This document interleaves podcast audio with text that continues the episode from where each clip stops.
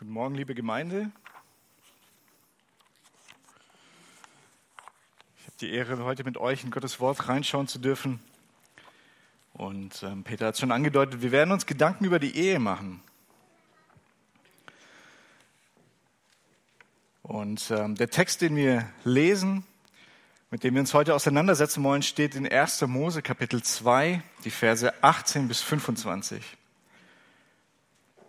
1. Mose Kapitel 2, die Verse 18 bis 25.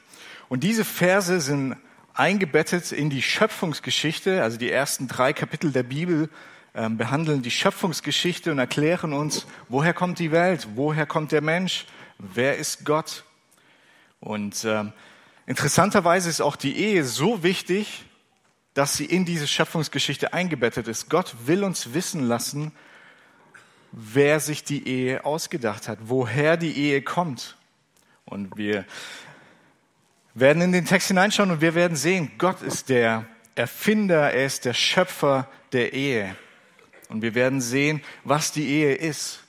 Die Ehe ist eine, eine unglaublich tiefe Verbindung zwischen Mann und Frau. Und wir werden auch das Ziel der Ehe kennenlernen. Das Ziel der Ehe ist es zum einen, die Einsamkeit des Menschen zu überwinden, aber noch viel, viel wichtiger ist die Ehe eine besondere Berufung von Mann und Frau, ein Zeugnis für Gott zu sein.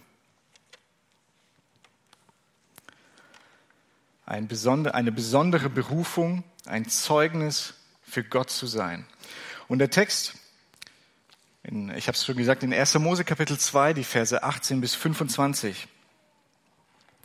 Und Gott der Herr sprach, es ist nicht gut, dass der Mensch allein sei. Ich will ihm eine Gehilfin machen, die ihm entspricht. Und Gott der Herr bildete aus dem Erdboden alle Tiere des Feldes und alle Vögel des Himmels und brachte sie zu dem Menschen, um zu sehen, wie er sie nennen würde. Und damit jedes lebendige Wesen damit jedes lebendige Wesen den Namen trage, den der Mensch ihm gebe. Und da gab der Mensch jedem Vieh und Vogel des Himmels und allen Tieren des Feldes Namen. Aber für den Menschen fand sich keine Gehilfin, die ihm entsprochen hätte. Da ließ Gott, der Herr, einen tiefen Schlaf auf den Menschen fallen. Und während er schlief, nahm er eine seiner Rippen und verschloss ihre Stelle mit Fleisch. Und Gott, der Herr, bildete, bildete die Rippe, die er von dem Menschen genommen hatte, zu einer Frau und brachte sie zu ihm. Und da sprach der Mensch, das ist endlich Gebein von meinem Gebein und Fleisch von meinem Fleisch. Die soll Männin heißen, denn vom Mann ist sie genommen. Und darum wird ein Mann seinen Vater und seine Mutter verlassen und seiner Frau anhängen und sie werden ein Fleisch sein und sie waren beide nackt, der Mensch und seine Frau, und sie schämten sich nicht. Soweit Gottes Wort. Wem es möglich ist, steht noch mal auf. Ich würde gerne beten, bevor wir in den Text eintauchen.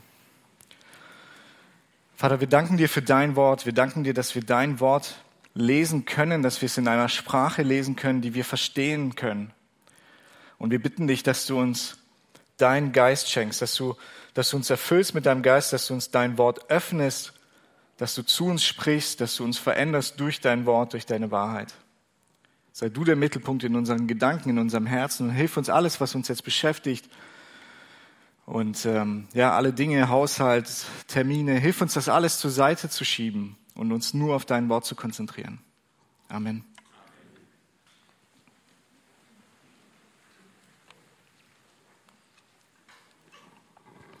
Dieser Text beginnt damit, dass Gott spricht, es ist nicht gut, dass der Mensch alleine sei. Und wer den Schöpfungsbericht kennt, der weiß, dass in den Versen vor diesem Vers, dass, es, dass, dass die Schöpfung insgesamt für siebenmal für gut erklärt wird. Also wir finden siebenmal den Ausdruck und Gott sah und es war gut. Also wir sehen, wenn wir den Schöpfungsbericht lesen, bis zu dieser Stelle jetzt, dann lesen wir, alles, was Gott schafft, ist gut.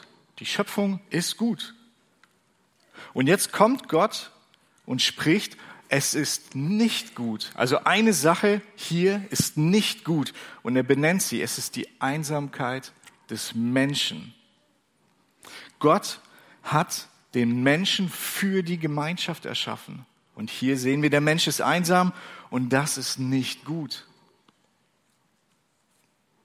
Aber das Schöne ist, dass Gott nicht nur das Problem aufzeigt, das Problem benennt, sondern wir lesen weiter. Ich will, Gott spricht, ich will ihm eine Gehilfin machen, die ihm entspricht. Manche übersetzen dann auch als sein Gegenüber. Also wir sehen, Gott sieht das Problem des Menschen und er lässt den Menschen nicht allein. Also wir sehen hier auch ein Stück weit Gottes Gnade. Gott sieht das Problem und Gott löst, er verspricht es, dieses Problem für den Menschen zu lösen. Gott wird dem Menschen eine Gehilfin schaffen oder ich habe schon angedeutet, andere ähm, Übersetzungen schreiben einen Beistand, jemand, der ihm beisteht, schaffen. Und diese Ehe, die Gott schaffen wird, das ist die wichtigste Beziehung zwischen Mann und Frau. Es ist, es ist so gesehen die erste Beziehung, die uns überhaupt in, den, in der Bibel begegnet. Und es ist die wichtigste Beziehung zwischen Mann und Frau, die wichtigste Einheit noch, noch bevor der Staat existiert, noch bevor die Gemeinde existiert, existiert die Ehe als wichtigste Beziehung und als Grundlage für jegliche Gesellschaft. Aber wenn wir aufmerksam lesen, dann stoßen wir bereits hier ja, auf, ein, auf ein negatives Wort, auf das Wort Gehilfin. Dieses Wort Gehilfin, das klingt, wenn man vielleicht mit unserer modernen Brille draufschaut, dann klingt es, dann klingt es erniedrigend. Das klingt so nach Praktikant oder nach Haushaltshilfe. Aber das hebräische Wort, was hier steht für, für Gehilfin, das ist das Wort Eser. Und Eser, das ist, das kann man beschreiben oder das kann man vergleichen mit einem Lebensretter. Das ist ein, ein Eser. Wenn wir das Wort in der Bibel ähm, suchen, dann finden wir immer wieder Stellen, wo, wo ein, ein Lebensretter, ein Retter aus schweren Zeiten, aus schweren Nöten bezeichnet wird. Und wir finden zum Beispiel im Psalm 121, finden wir, wird dieses Wort auch für Gott benutzt. Gott selbst beschreibt sich oder beschreibt seine Hilfe als Eser. Er ist ein starker Helfer, er ist ein, ein Eser. Also viele kennen vielleicht diesen, diesen Psalm, er beginnt mit, ich hebe meine Augen zu den Bergen, woher kommt mir Hilfe? Woher kommt Eser? Und es ist eindeutig, es ist Gott. Also wir sehen, wenn Gott sich selbst mit diesem Wort oder seine Hilfe mit diesem Wort beschreibt und wenn die Frau mit diesem Wort beschrieben wird, dann ist es etwas Wertvolles. Dann ist es etwas, ja, etwas Einzigartiges, etwas Kostbares.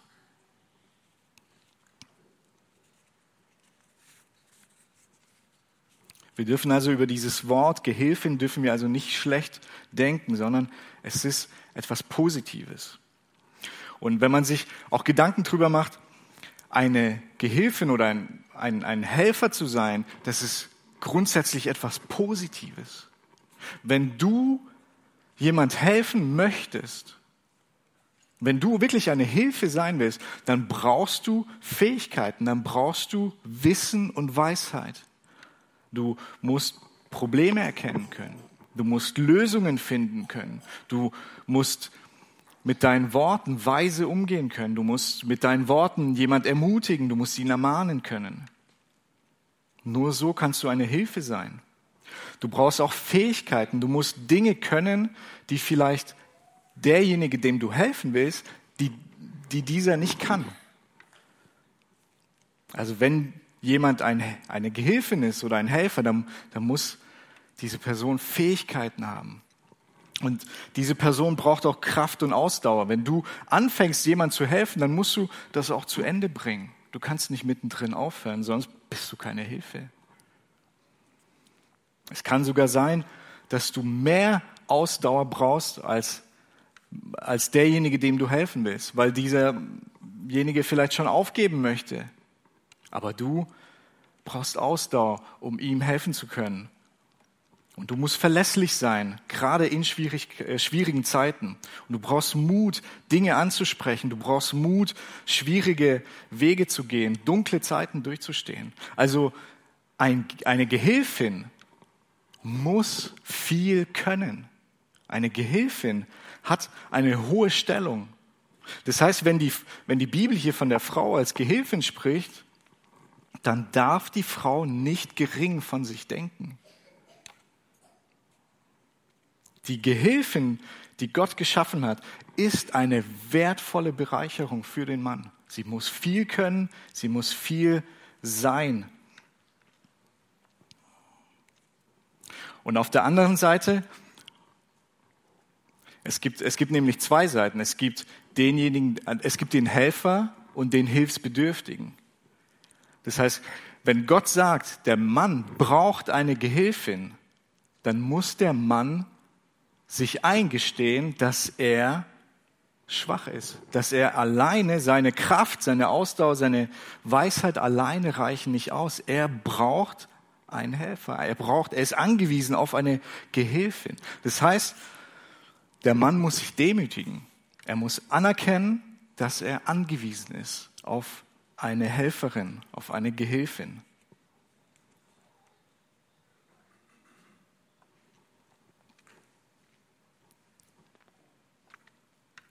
Also wir haben hier zwei Seiten, ja. Wir haben hier zum einen die Gehilfin. Die Frau darf nicht gering von sich denken. Und der Mann darf aber nicht zu hoch von sich denken. Sondern sie sind beide aufeinander, oder der Mann ist angewiesen auf die Gehilfin und die Frau ist eben seine Gehilfin, ist für ihn da. Und wir lesen hier das Wort, Gott will für den Mann ähm, die Frau als, als sein Gegenüber schaffen. Eine Frau, die ihm entspricht. Das heißt, sie ist keine Kopie des Mannes, sondern sie ist eine eigenständige Person. Das kommt vor allem in diesem Wort zum Ausdruck als sein Gegenüber. Sie ist keine Kopie, sondern sie ist eine eigenständige Person. Sie ist eine Person mit eigenen Fähigkeiten, eigenen Interessen, Wünschen. Sie ist eine eigene Person aber sie ergänzt den Mann, denn sie sind, denn sie entspricht ihm. Sie, sie, sie stehen sich gegenüber.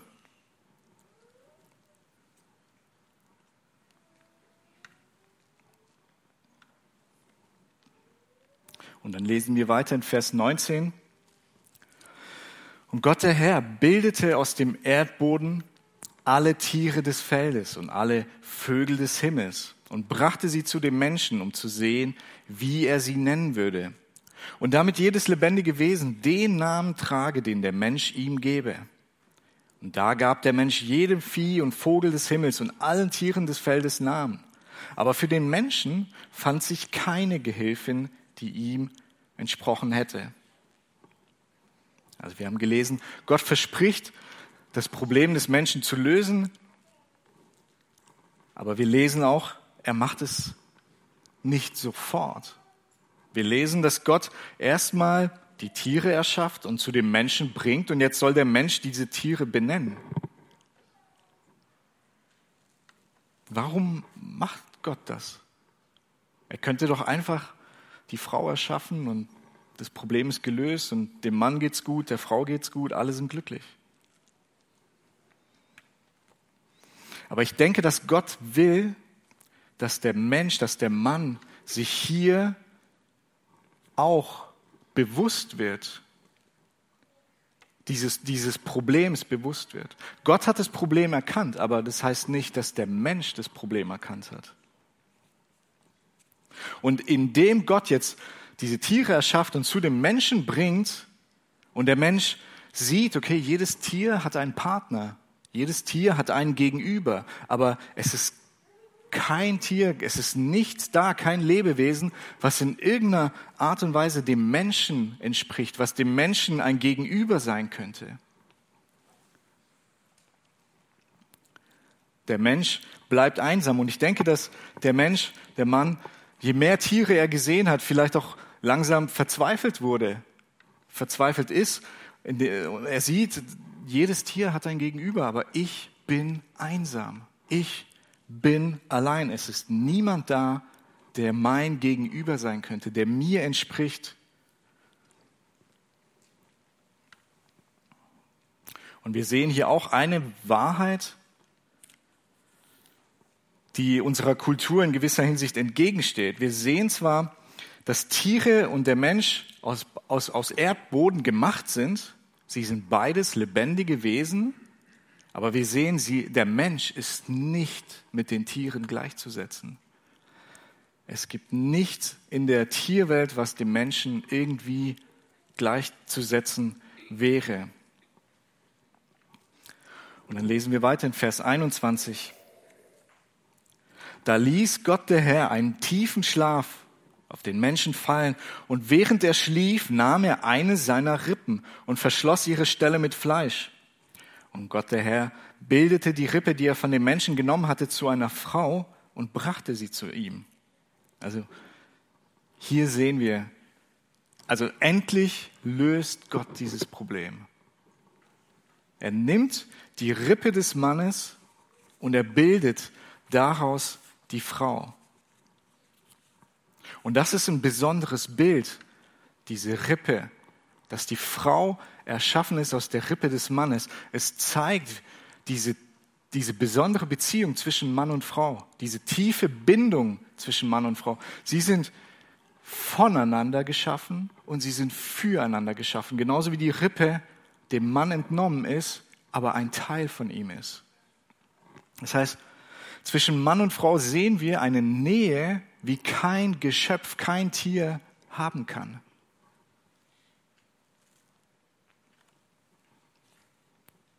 Und wenn man sich fragt, warum ausgerechnet die Rippe? Und Matthew Henry ist ein Bibelausleger, ein Theologe, und er hat es wundervoll zusammengefasst. Und ich habe versucht, das aus dem Englischen zu übersetzen. Er hat geschrieben, Sie, die Frau, ist nicht aus seinem Kopf gemacht, um ihn zu überragen. Sie ist nicht aus seinen Füßen gemacht, um von ihm zertreten zu werden, sondern sie ist aus seiner Seite, um ihm gleich zu sein, unter seinem Arm, um beschützt zu werden und nahe an seinem Herzen, um geliebt zu werden. Und ich denke, das ist ein wundervolles eine wundervolle Beschreibung. Die Rippe. Sie ist nicht aus dem Kopf, um ihn zu überragen. Sie ist aber auch nicht aus den Füßen, um unter dem Mann zu stehen, sondern sie, sie sind gleich. Sie sind Seite an Seite. Sie sind nah am Herzen, um geliebt zu werden. So eng, so nah stehen Mann und Frau zusammen. Sie sind voneinander und füreinander geschaffen. Und wir lesen weiter, wie Gott die Frau zum Mann bringt. Also wir sehen, Gott initiiert die erste Ehe, er führt die erste Ehe ein. Und dann lesen wir in Vers 23 die Reaktion des Mannes. Und da sprach der Mensch, das ist endlich Gebein von meinem Gebein und Fleisch von meinem Fleisch die soll Männin heißen, denn vom Mann ist sie genommen. Endlich. Also dieses Wort endlich, das drückt eine, eine große Erwartung aus. Man, man erwartet etwas und endlich ist es da. Und es drückt auch eine tiefe Erleichterung aus. Endlich ist man am Ziel. Endlich hat man sich gefunden. Ich kann mir gut vorstellen, dass der Mann wirklich viel Zeit mit Tieren verbracht hat, alle Tiere zu benennen und wahrscheinlich auch zu viel Zeit. Und endlich findet er die Frau. Endlich findet er sein Gegenüber. Sie ist Gebein von meinem Gebein. Das ist wieder ein, ja, eine Verbindung zu dieser Rippe, diese, diese innige Verbindung zwischen Mann und Frau. Sie sind voneinander und füreinander geschaffen. Und der Mann gibt der Frau einen Namen. Er, ne-, sagt zu ihr, Männin soll sie heißen, denn vom Mann ist sie genommen. Und es ist wieder, wenn wir in den hebräischen Text reinschauen, dann sehen wir hier, das ist ein Wortspiel. Mann heißt im Hebräischen Ish und Männin Isha. Ish und Isha haben sich gefunden. Mann und Männin.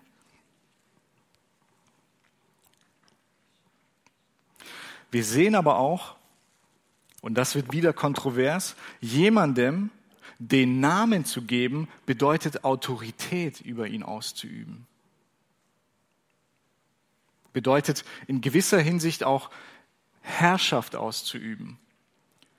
Und das ist kontrovers.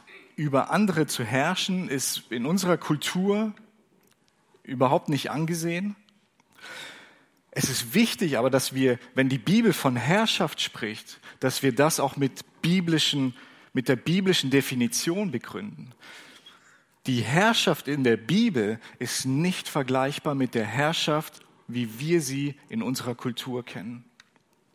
Und ich kann dazu ein Beispiel geben von äh, Jesus, wie Jesus selber über Herrschaft gesprochen hat. In Matthäus Kapitel 20, die Verse 25 bis 28. Matthäus 20, die Verse 25 bis 28.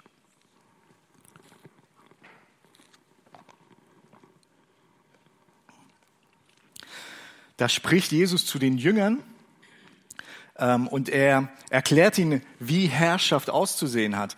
Ähm, und es begann damit, dass die Jünger ihn gefragt haben,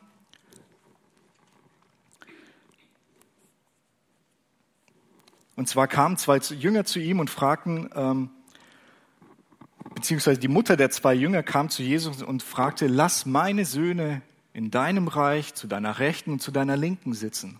Also lass meine Söhne quasi mitherrschen. Und Jesus sagt, ihr wisst nicht, was ihr bittet. Und dann erklärt Jesus, wie Herrschaft aussehen soll. Und das ist in Vers 25. Aber Jesus rief sie zu sich und sprach, ihr wisst, dass die Fürsten der Heidenvölker sie unterdrücken und dass die Großen Gewalt über sie ausüben. Unter euch aber soll es so nicht sein, sondern wer unter euch groß werden will, der sei euer Diener. Und wer unter euch der Erste sein will, der sei euer Knecht gleich wie der Sohn des Menschen nicht gekommen ist, um sich dienen zu lassen, sondern um zu dienen und sein Leben zu geben als Lösegeld für viele. Also Jesus beginnt, ihr wisst, die Fürsten der Heidenvölker, sie unterdrücken, sie üben Gewalt aus über ihre Untertanen. Und das ist, das ist normal, das ist völlig menschlich, das kennt jeder. Und Jesus sagt ganz klar, unter euch soll es aber so nicht sein. Unter jedem, der Jesus nachfolgt, soll es so nicht sein. Wer groß sein will, der soll ein Diener sein. Und wer der Erste sein will, der soll ein Knecht sein. Warum? Weil Jesus selber es vorgelebt hat. Denn der Sohn des Menschen ist nicht gekommen, um sich dienen zu lassen, sondern um zu dienen und sein Leben zu geben als Lösegeld für viele. Das heißt, wenn die Bibel über Herrschaft spricht oder Autorität spricht, dann bedeutet das, dass der Herrscher dient, dass er sein eigenes Leben hingibt, dass er sein eigenes Leben aufopfert und genauso ist der Mann. Wenn der Mann als Haupt der Familie eingesetzt ist, wenn er als Autorität der Familie vorangeht, dann ist das zum einen, dann ist das von Gott so festgelegt, dann ist das nicht eine Rolle, die der Mann sich selber ausgesucht hat. Und zum anderen trägt der Mann Verantwortung vor Gott. Er hat sein Leben hinzugeben für seine Frau, für seine Familie. Er trägt und er dient seiner Frau und seine Familie. So soll seine Herrschaft aussehen. So soll er seine Autorität ausüben. Er soll Vorbild sein in allem. Er soll Vorbild sein in der Liebe, in der Geduld, im Dienst, in der Hingabe, in der Selbstbeherrschung, in der Aufopferung. Denn er trägt die Verantwortung vor Gott für das Wohlergehen seiner Frau, für das Wohlergehen seiner Familie. Und wenn es der Frau oder der Familie schlecht geht, dann wird der Mensch eines Tages, der Mann wird eines Tages vor Gott Rechenschaft ablegen müssen. Das heißt, wenn wir jetzt zurückgehen in den Text aus 1. Mose und, und wir, wir, wir lesen, der Mann gibt der Frau den Namen, also er übt Autorität aus. Aber dann ist das keine Rechtfertigung für einen Missbrauch dieser Autorität. Es ist keine Rechtfertigung für häusliche Gewalt, für, ja, für einen Missbrauch dieser Rolle, die Gott dem Mann zugedacht hat. Keine Rechtfertigung. Es ist eine Verpflichtung, sich selbst hinzugeben und es ist eine Verantwortung vor Gott.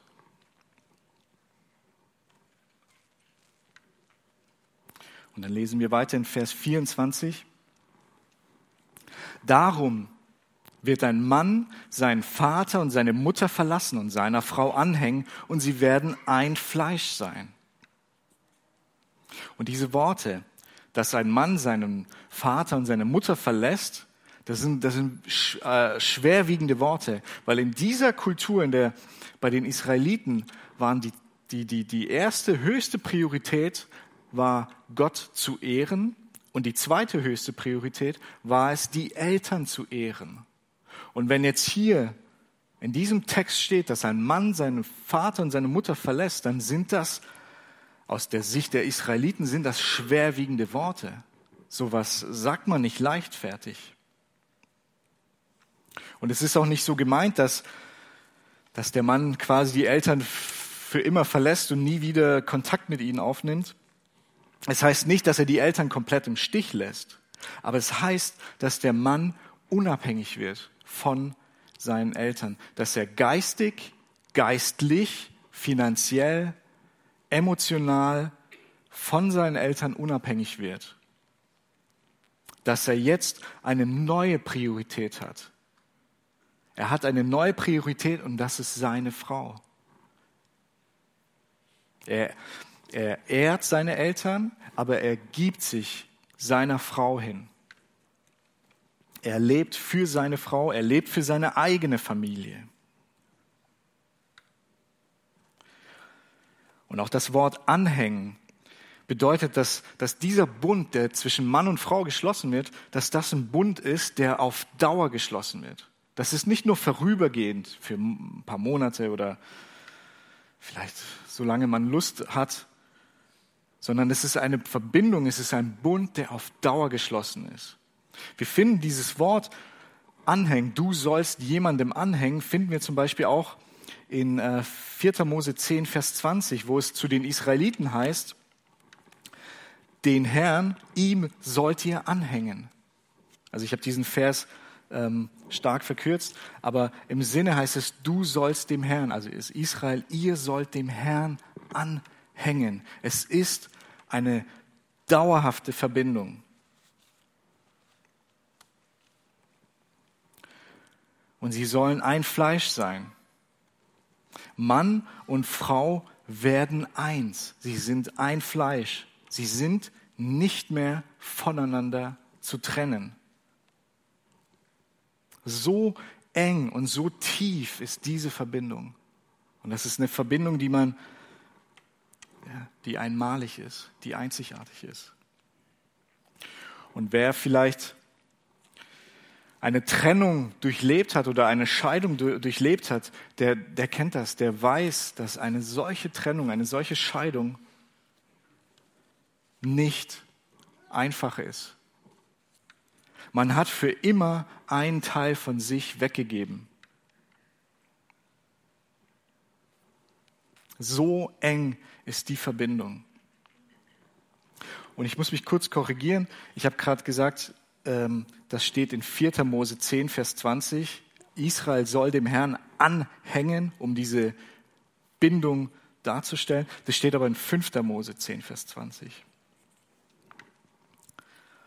Also wir sehen, wie eng diese Verbindung zwischen Mann und Frau sind. Der Mann verlässt die Eltern, und er hängt seiner Frau an auf Dauer, sein Leben lang und sie werden ein Fleisch. Sie sind eins. Sie sind nicht mehr voneinander zu trennen. Und wenn es zur Trennung kommt, dann ist das ein radikaler, schmerzhafter Eingriff. Und wir lesen weiter in Vers 25. Und sie waren beide nackt, der Mensch und seine Frau, und sie schämten sich nicht. Und hier sehen wir ein Stück weit auch die Intimität in dieser Beziehung zwischen Mann und Frau. Diese Intimität ist was Einzigartiges. Nur zwischen diesem Mann und dieser Frau, die diese Bindung eingehen, ist diese Intimität so da. Und sie geschieht ohne Scham. Scham ist ein Gefühl, was wirklich schwer greifbar ist, aber ich würde behaupten, dass jeder dieses Gefühl kennt. Es ist das Gefühl, dass etwas mit mir nicht stimmt, dass ich einen Fehler habe und das durch und durch und ich kann mit anderen nicht zusammen sein, weil die Scham uns oft dazu bringt, dass wir uns verstecken wollen. Wir wollen fliehen, wir wollen uns verstecken, wir wollen nicht, dass jemand uns so sieht, wie wir sind, weil wir glauben, wir haben einen Fehler.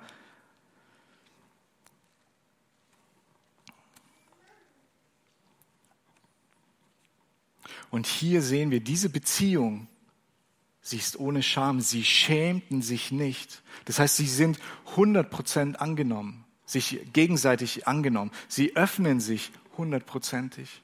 Sie verstecken sich nicht, sie verstellen sich nicht, sondern sie sind hundertprozentig ehrlich zueinander und haben so eine Sicherheit untereinander, dass da kein Gefühl von Scham ist. Es gibt keinen Grund, sich zu verstecken, keinen Grund zu fliehen. So eng und intim ist diese Beziehung.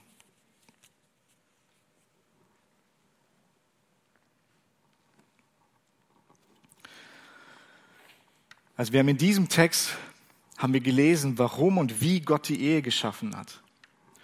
Wenn wir aber in der Bibel weiterlesen würden, dann würden wir eine Parallele finden, und zwar in Epheser Kapitel 5. Denn es gibt noch eine Sache, die wir noch nicht angesprochen haben. Wir haben noch nicht über das Ziel einer Ehe gesprochen. Wenn wir jetzt nur den Text im Alten, im, in, in 1. Mose lesen, gut, dann denken wir, Gott wollte, dass der Mann nicht einsam ist und dann hat er Mann und Frau geschaffen, dass sie sich einander ergänzen und füreinander da sind und, und einfach eine Einheit bilden. Aber wenn wir im Neuen Testament weiterlesen und gerade in Epheser 5 uns die Stelle anschauen, die wir gleich betrachten werden, dann sehen wir, dass das Neue Testament eine neue Perspektive auf die Ehe bringt. Und wir lesen dazu in Epheser 5 die Verse 31 und 32.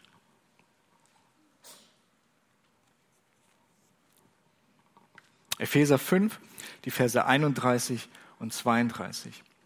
Deshalb wird ein Mann seinen Vater und seine Mutter verlassen und seiner Frau anhängen und die zwei werden ein Fleisch sein.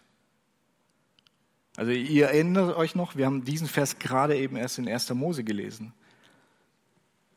Also Paulus zitiert 1. Mose und dann erklärt er weiter, dieses Geheimnis ist groß. Ich aber deute es auf Christus und auf die Gemeinde.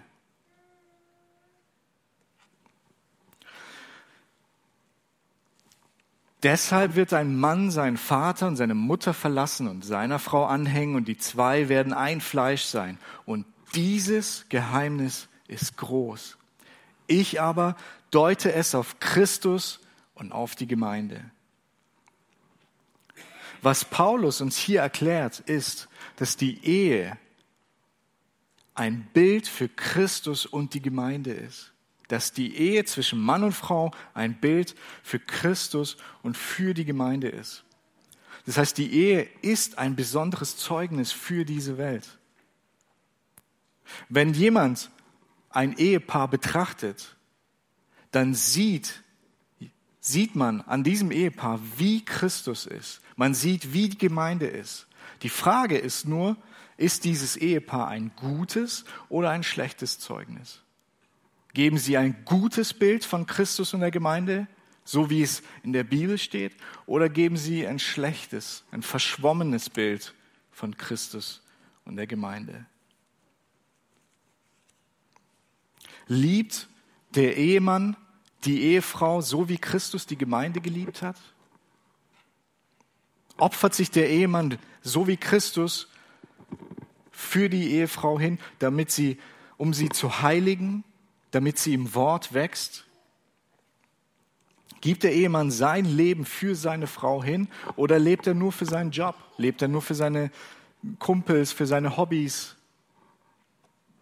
Wofür lebt der Ehemann? Und genauso die Ehefrau. Ordnet sich die Ehefrau dem Mann unter, so wie sich die Gemeinde Christus unterordnet? Gibt sie ihm Ehre oder kritisiert sie ihn durchgehend? Egal, was er macht, egal, wie er sich anstrengt, er wird nur kritisiert, nur fertig gemacht von seiner Ehefrau.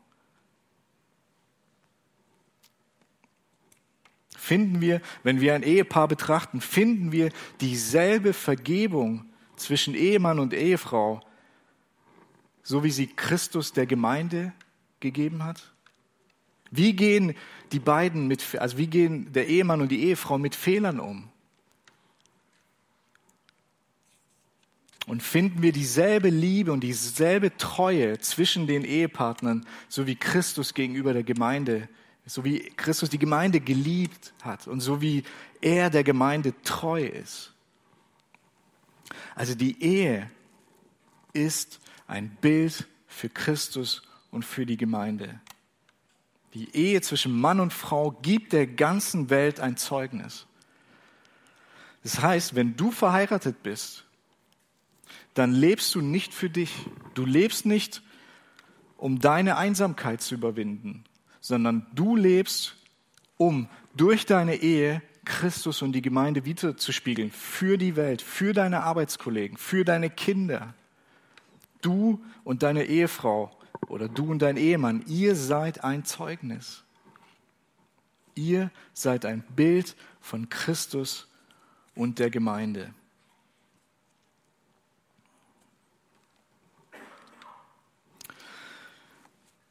Also wir haben gesehen in 1. Mose, wir haben gesehen, wie Gott die, also im Schöpfungsbericht haben wir, äh, lesen wir, wie Gott die ganze Welt erschafft, wie er jedes Lebewesen erschafft.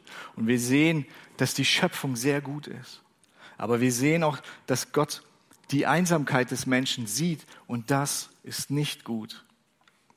Wir haben aber auch gesehen, wie Gott selber in seiner Gnade dieses Problem gelöst hat für den Mann. Und Gott erschafft Mann und Frau und beide sind im Bild Gottes geschaffen. Beide sind wertvoll. Beide haben Würde, die Gott ihnen verliehen hat. Wir sehen aber auch, dass Gott Mann und Frau verschieden erschaffen hat. Sie, sie, sind gegen, also sie sind sich gegenüber, sie sind nicht gleich, sie sind nicht austauschbar, sondern sie sind verschieden, sie sind eigenständige Personen, aber sie sind voneinander und füreinander geschaffen. Und sie sind auf wunderbare Art und Weise sind sie eins.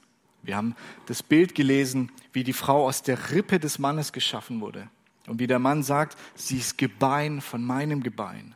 Sie stehen nebeneinander, nicht übereinander, untereinander, sondern nebeneinander. Sie sind ein Fleisch und wir haben auch gesehen, wie weit diese, diese Verbindung zwischen Mann und Frau geht. Sie sind ein Fleisch, sie sind nackt ohne Scham.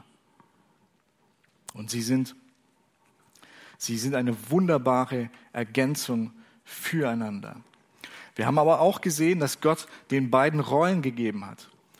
Die Frau ist die Gehilfin des Mannes, sie ist seine Lebensretterin, sie darf ihn unterstützen. Wir haben aber auch gesehen, dass der Mann der Frau den Namen gibt. Das heißt, dass er ein Haupt der Familie ist, dass er äh, als Haupt der Ehe ist. Er trägt die Verantwortung. Er ist ein Leiter. Er hat seine Frau anzuleiten und er hat ja, so wie Christus. Er hat Herrschaft über sie auszuüben, aber es ist eine Herrschaft, die dient, die sich selbst hingibt, so wie Christus sich hingegeben hat für die Gemeinde. Und durch diese Rollen, der Mann darf sich nicht überheben, weil wir sehen eindeutig, wenn Gott sagt, du brauchst eine Gehilfin, dann bist du hilfsbedürftig, dann darfst du dich nicht überheben. Und die Frau darf sich aber auch nicht gering achten. Sie ist eine Lebensretterin und sie muss viel können, sie darf viel können. Eine Frau darf sich nicht gering achten.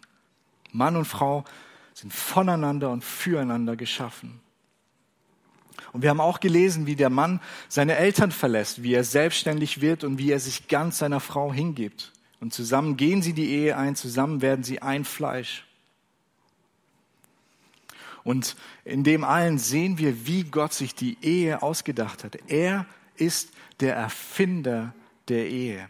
Gott hat diese Beziehung zwischen Mann und Frau festgelegt. Das war nicht die Gesellschaft und es war nicht Mann und Frau selbst, die sich diese Ehe ausgedacht haben, sondern Gott hat es festgelegt. Und Gott hat auch festgelegt, dass die Ehe ein Bild auf Christus und auf die Gemeinde ist. Das heißt, das Ziel der Ehe ist es nicht, dass du für dich selbst lebst, dass du deine Einsamkeit überwindest, sondern das Ziel deiner Ehe ist es, Christus wieder zu spiegeln. Ehemann und Ehefrau leben nicht nur für sich selbst, für ihre Liebe, für ihre Gefühle, für ihre Zweisamkeit, sondern als Ehepaar sollen sie Christus und die Gemeinde widerspiegeln.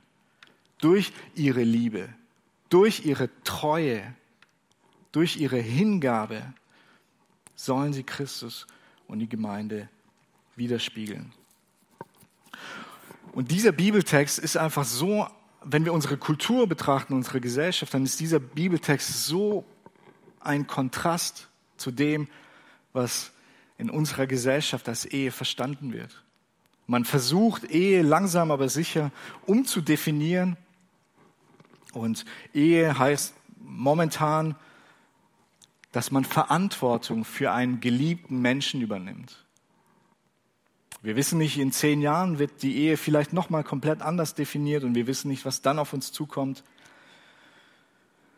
Aber aktuell heißt es so, Ehe, ja, Ehe heißt, wenn du Verantwortung für einen geliebten Menschen übernimmst, aber überleg doch mal, Verantwortung kann jeder für jeden übernehmen. Jeder kann jeden und alles lieben.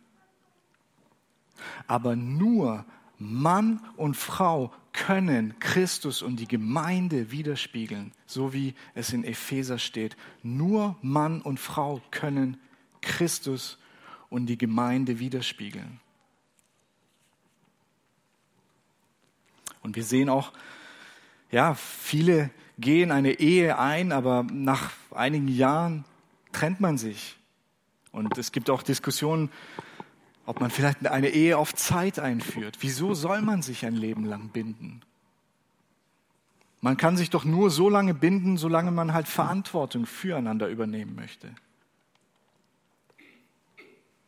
Aber die Bibel sagt uns, das ist eine dauerhafte Verbindung, bis dass der Tod uns scheidet.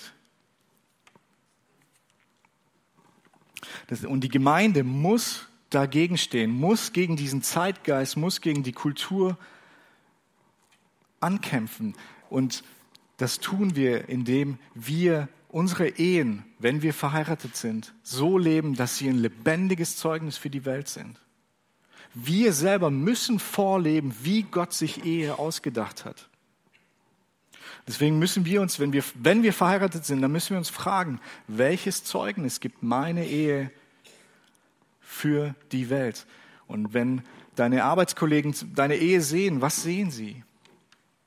Sehen sie dieselbe bedingungslose Gnade, die Christus der Gemeinde erwiesen hat? Sehen sie dieselbe Vergebung? Sehen sie absolute Treue? Sehen sie uneingeschränkte Hingabe? Und jedes Mal, wenn ein Arbeitskollege fragt, wie kannst du es mit deiner Frau nur 30 Jahre lang aushalten? Dann können wir Zeugnis sein. Oder wenn sie fragen, hey, du bist doch erst 18, wieso willst du jetzt schon heiraten? Dann können wir Zeugnis sein. dann können wir Zeugnis ablegen von Christus und von der Gemeinde. Und es ist auch klar, dass es hier Menschen gibt, die nicht verheiratet sind. Und was fängt man als Single mit solch einem Bibeltext an? Und es ist auch klar, keiner von uns ist verheiratet geboren, sondern jeder von uns war Single und es ist anzunehmen, dass jeder von uns, selbst wenn er verheiratet ist, eines Tages wieder Single sein wird, weil der Ehepartner stirbt. Was macht man dann mit so einem Bibeltext?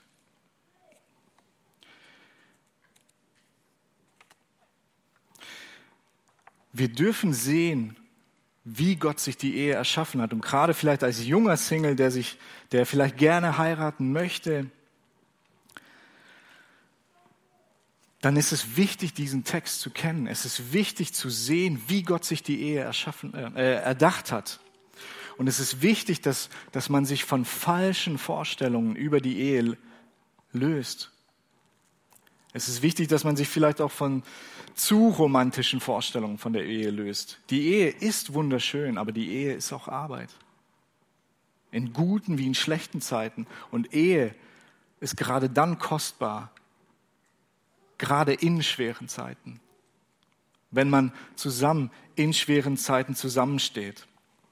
Deswegen löse dich von falschen Vorstellungen, die du über die Ehe hast. Und ähm, ja, betrachte, wie Gott sich die Ehe ausgedacht hat, welche Vorstellung Gott von der Ehe hat. Denn es geht nicht um dich, denn die Ehe ist ein Zeugnis für Christus und für die Gemeinde in dieser Welt. Das heißt, wer eine Ehe eingeht, nimmt diese Berufung auf sich, ein Zeugnis abzugeben. Deswegen ist es auch wichtig, als, als Single seine Motivation zu prüfen. Warum willst du heiraten? Suchst du die Erfüllung deiner Wünsche, deiner Begierden? Glaubst du, wenn du heiratest, werden deine Probleme gelöst? Es ist wichtig, dass wir uns von falschen Vorstellungen lösen. Und es ist wichtig, dass wir prüfen, ob die Ehe wirklich, ob die Ehe deine Berufung ist. Denn du kannst auch als Single, kannst du Gott verherrlichen. Auch wenn du alleine bist, kannst du Gott verherrlichen. Du, du hast genauso eine Berufung, Gott zu dienen. Du hast genauso eine Berufung, Zeugnis zu sein. Und es gibt absolut keinen Grund, sich schlecht zu fühlen, wenn man nicht verheiratet ist. Lass dir nichts einreden, dass du erst ein vollständiger Mensch bist oder ein vollständiges Leben leben kannst, wenn du verheiratet bist. Lass dir nichts einreden. Du kannst als Single genauso Gott dienen. Du kannst genauso Gott Zeugnis sein. Und das sehen wir am besten, find, meiner Meinung nach, an Paulus selbst. Paulus hat einen Großteil des Neuen Testaments geschrieben. Und wir sehen an Paulus, er war Single, soweit uns bekannt ist, wir sehen vollen Einsatz für den Herrn. Er setzt sich so für den Herrn ein auf wunderbare Art und Weise wird er von Gott gebraucht. Und wenn Paulus verheiratet wäre, wäre das wahrscheinlich viel komplizierter. Aber wir können einfach sehen, dass Gott auch Leute wie Paulus beruft, auch Singles beruft, Zeugnis zu sein. Und wir sehen auch, wenn wir uns über die Ehe Gedanken machen, dann sehen wir auch, dass Gott Mann und Frau mit verschiedenen Rollen erschaffen hat. Und du kannst auch jetzt schon in deiner Rolle leben als Single. Du kannst auch jetzt schon lernen, in der Gemeinde zu dienen. Du kannst als Mann auch jetzt schon Selbstständigkeit lernen, Verantwortung übernehmen, Leiterschaft übernehmen. Und als Frau genauso. Du kannst auch jetzt schon lernen, in deiner Rolle zu wachsen. Du kannst lernen, für andere zu sorgen. Du kannst, was auch wichtig ist, lernen, deinen Vater zu respektieren.